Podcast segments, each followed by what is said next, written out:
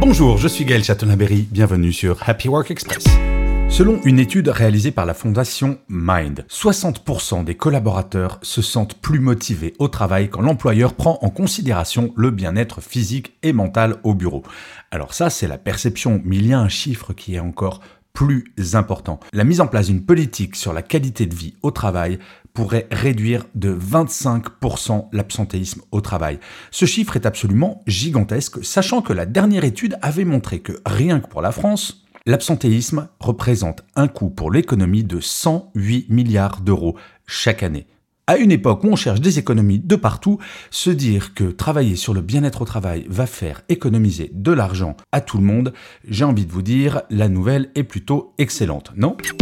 Merci d'avoir écouté cet épisode. N'hésitez surtout pas à vous abonner. Vous serez tenu au courant du chiffre du jour de demain.